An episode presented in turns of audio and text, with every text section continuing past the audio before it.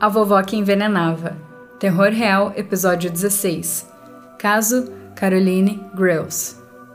Caroline Grills parecia ser uma senhora querida, simpática, que adorava fazer companhia para os parentes e pessoas próximas, e sempre queria agradar fazendo bolinhos e chás quando recebia visitas. Ninguém nunca imaginou que existiam motivos macabros por trás de tudo isso, muito menos que ela se tornaria uma serial killer.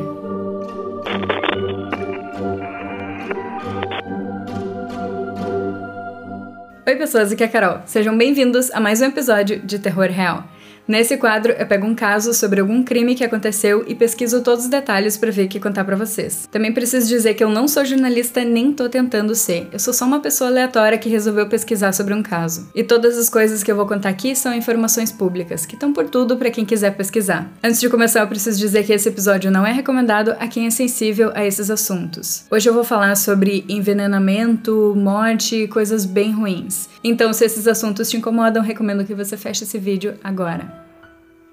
Caroline Michelson nasceu entre 1888 e 1890, em New South Wales, na Austrália. Sim, a data exata eu não encontrei, porque esse é um caso bem antigo. Também não encontrei muitas informações sobre a infância e a juventude dela. Tudo que eu vi é que parecia ser bem normal para a época. O pai dela trabalhava lá com coisas mais relacionadas a trabalho braçal, como construções e coisas assim. Então ela era de uma família bem simples, eles não tinham muito dinheiro, muitas coisas. O trabalho do pai dela pagava as coisas que precisava, mas eles nunca tiveram luxo nem nada assim. De qualquer forma, eles tinham a casa própria deles e o pai dela conseguia se virar. Quando ela era ainda bem nova, a mãe dela morreu e depois de um certo tempo, o pai dela casou de novo, com uma mulher chamada Christine. E aí, quando ela tinha por volta dos 18 anos de idade, Caroline casou com um cara chamado Richard William Grills. E foi quando ela mudou o nome dela para Caroline Grills.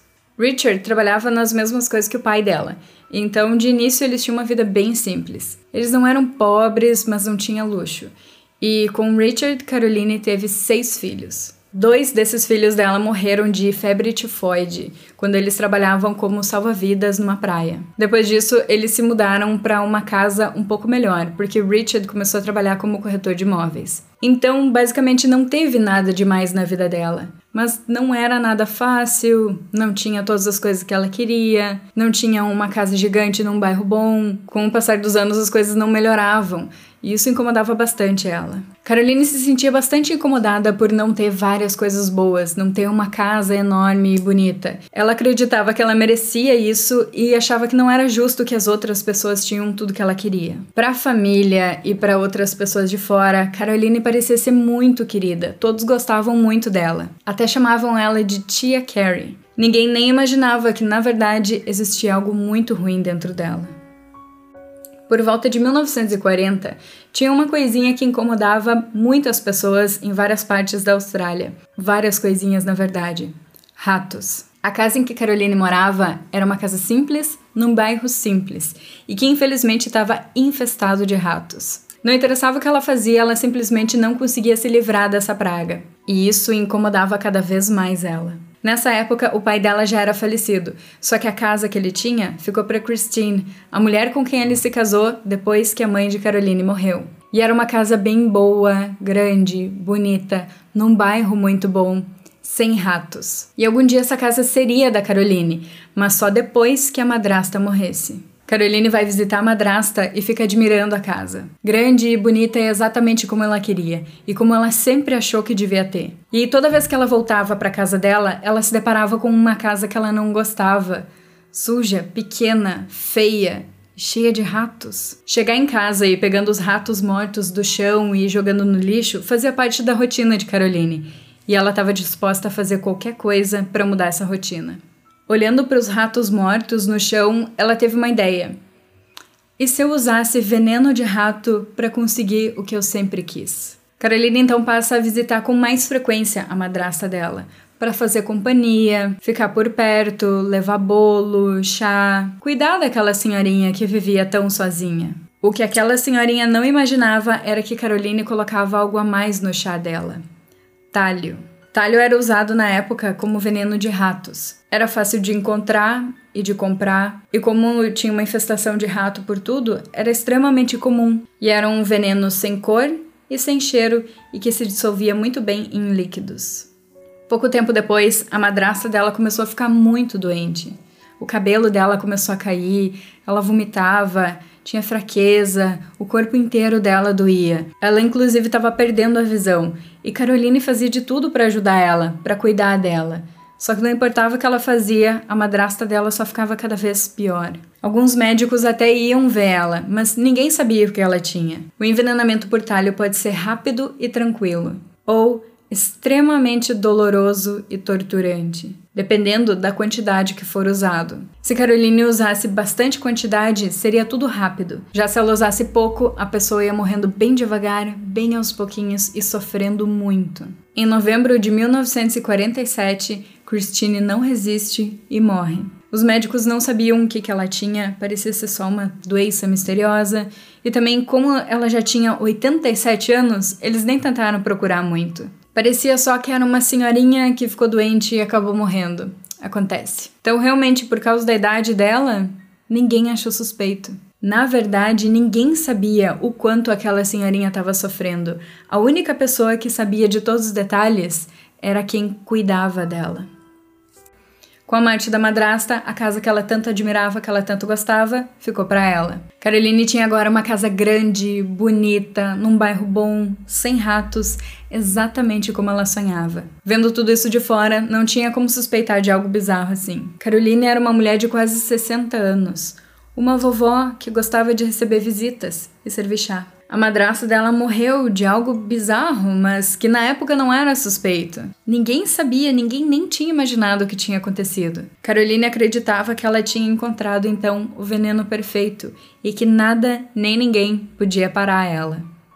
Ao longo de quatro anos, mais três pessoas próximas da família morreram. E todas essas vezes, Caroline estava ali do lado, cuidando das pessoas. Eveline Landberg, uma parente por parte de casamento, a filha dela, Christine Downey, e o genro, John Downey, não faziam nem ideia que eles eram os próximos na lista de Caroline. Caroline passou a ficar mais próxima deles, sempre sendo muito simpática, sempre levando bolo, chá. Era uma ótima cozinheira e era uma ótima companhia. Em poucos dias, Eveline fica muito doente. O cabelo dela começou a cair ela foi perdendo a visão, ela tinha muita dor por todo o corpo, em todos os membros. Era um negócio terrível e ninguém sabia o que estava acontecendo, mas Caroline estava sempre ali do lado para cuidar dela. Sempre cuidando, sempre tentando ajudar, dando comida na boca, coisas assim. Só que mesmo com todos esses cuidados, com toda a dedicação de Caroline, Eveline só piorava.